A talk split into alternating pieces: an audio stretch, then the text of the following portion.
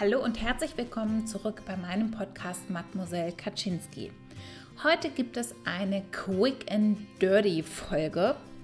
Quick and Dirty, weil einerseits die Folge tatsächlich sehr, sehr spontan entsteht. Ich, ähm, es ist gerade schon 20.39 Uhr und ich habe gerade spontan total Lust, einen Podcast aufzunehmen. Und weil ich mich auf diesen Podcast kaum vorbereitet habe. Man muss aber dazu sagen, dass bei mir Podcast-Ideen oder generell Ideen immer entstehen, indem mein Unterbewusstsein quasi schon über Dinge nachdenkt. Dementsprechend, die Idee hatte ich schon länger, diese Podcast-Folge für euch aufzunehmen und habe sozusagen unterbewusst die letzten Tage mal so ein bisschen darüber nachgedacht. Ähm, und ja, in der Corona-Zeit haben wir ja sehr viel Zeit und es macht total Sinn, diese Zeit auch sinnvoll zu nutzen, beispielsweise um sich weiterzubilden und um Bücher zu lesen. Und in der heutigen Podcast-Folge möchte ich mit euch fünf Bücher teilen, die tatsächlich mein Leben und mein Denken schon sehr getriggert und auch verändert haben. Das erste Buch, was ich euch gerne vorstellen möchte, ist das Happiness Project von Gretchen Rubin. Ich möchte dazu sagen, dass ich euch auch nicht detailliert jetzt über die Bücher erzählen möchte. Ich finde, es gibt nichts Schlimmeres, wenn man eigentlich schon alles weiß oder schon sehr viel weiß, wenn man das Buch irgendwie anfängt zu lesen. Ich bin so ein Typ Mensch, dadurch, dass irgendwie diese Klappentexte aus meiner Perspektive immer teilweise schon viel zu viel enthalten und bei Romanen es dann teilweise so ist, dass man weiß, dass irgendjemand stirbt, aber das passiert erst auf Seite 120 und dann denke ich mir, warum schreibe ich das bitte hinten drauf? Also deswegen lese ich die nicht oder wirklich nur zum Teil. Deshalb nur sozusagen ein ganz kleiner Anriss des Themas, damit du einfach entscheiden kannst, inwieweit das Buch vielleicht für dich von Interesse sein könnte. Das erste Buch, wie ich schon gesagt habe, das Happiness Project. Gretchen Rubin hat sich zum Ziel gemacht, glücklicher zu werden und ihr Leben sozusagen zum Positiven zu verändern. Und sie hat das gemacht, indem sie sich ein Jahr vorgenommen hat und für jeden Monat sich einen Lebensbereich rausgesucht hat, an dem sie gerne arbeiten möchte. Ich gucke gerade einmal kurz in das Buch rein. Die Bereiche, die sie angeht, sind zum Beispiel, also sind beispielsweise die Ehe, die Freizeit, die Freundschaft, der Umgang mit Geld. Und auch ein Aspekt, der dabei behandelt wird, ist der Umgang mit ihren Kindern. Sie hat zwei Kinder. Das heißt, das Buch ist vor allem auch für diejenigen unter euch, die Eltern sind, sehr, sehr interessant, weil die Art und Weise, wie sie den Umgang mit ihren Kindern verändert, ist, finde ich, total positiv und absolut inspirierend. Das Buch hat mir insoweit geholfen, dass ich sonst immer so ein Mensch war, so dieses typische irgendwie Jahresanfang oder auch zwischen den Jahren. Ich wollte plötzlich alles besser machen und alles verändern.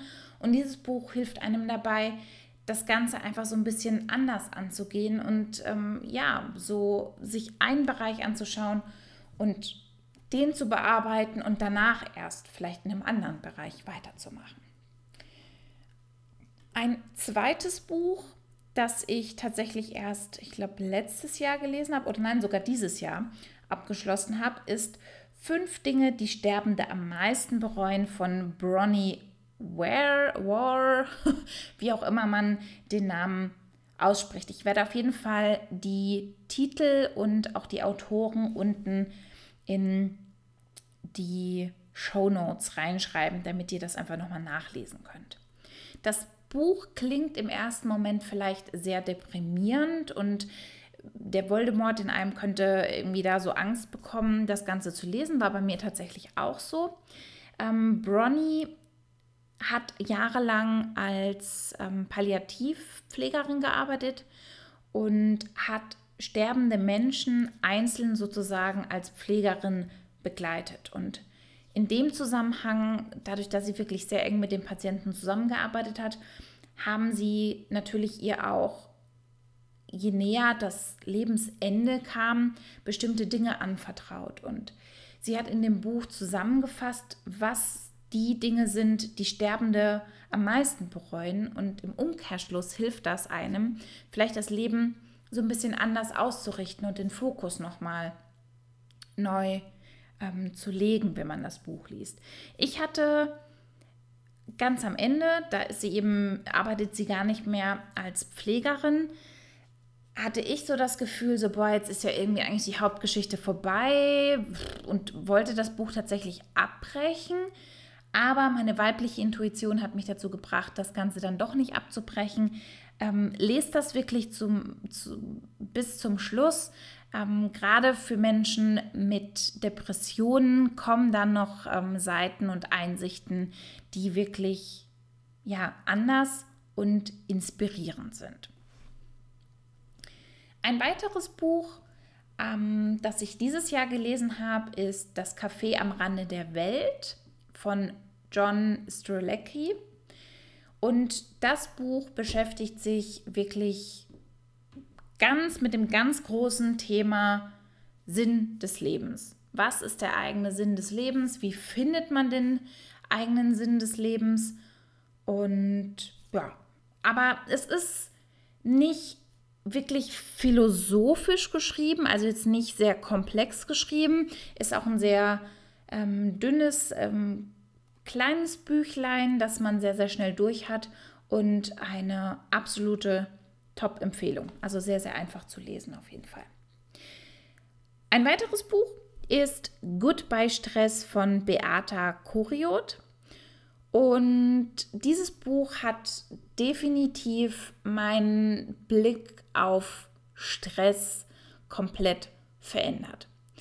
Hat so ein bisschen den Hintergrund, dass sie sich damit beschäftigt, ähm, dass wir Stress immer abtun als etwas, was halt passiert und wir im Endeffekt damit auch keine Möglichkeit haben, Einfluss auf die Aspekte zu nehmen. Und in dem Buch, Buch, Buch, genau, in dem Buch dreht sich eben alles um Stress, was Stress eigentlich aus ihrer Perspektive in unserer heutigen Zeit ist und warum wir den Begriff Stress einfach durch andere Formulierungen ersetzen sollten.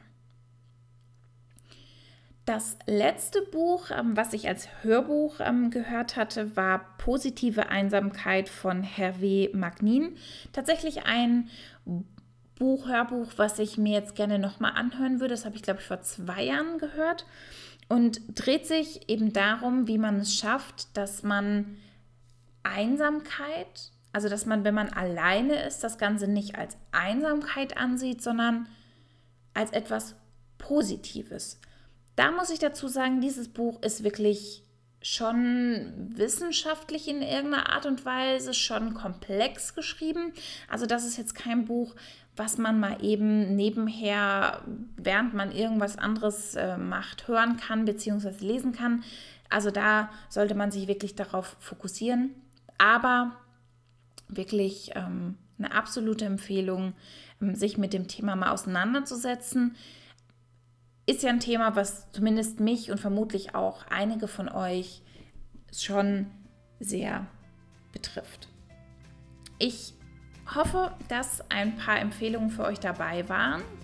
Und wenn ihr das ein oder andere Buch gelesen habt, ähm, euch das angehört habt, würde ich mich sehr freuen, wenn wir da einfach in Dialog starten, wir uns darüber austauschen, beziehungsweise ich bin immer, immer, immer, immer offen und dankbar für Buchempfehlungen. Also gerne dann mir irgendwie auf Instagram oder über meine E-Mail-Adresse mademoiselle.kaczynski.gmail.com ähm, schreiben.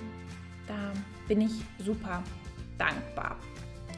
Genau, das war's mit der versprochenen Quick and Dirty ähm, Buchempfehlungs-Podcast-Folge.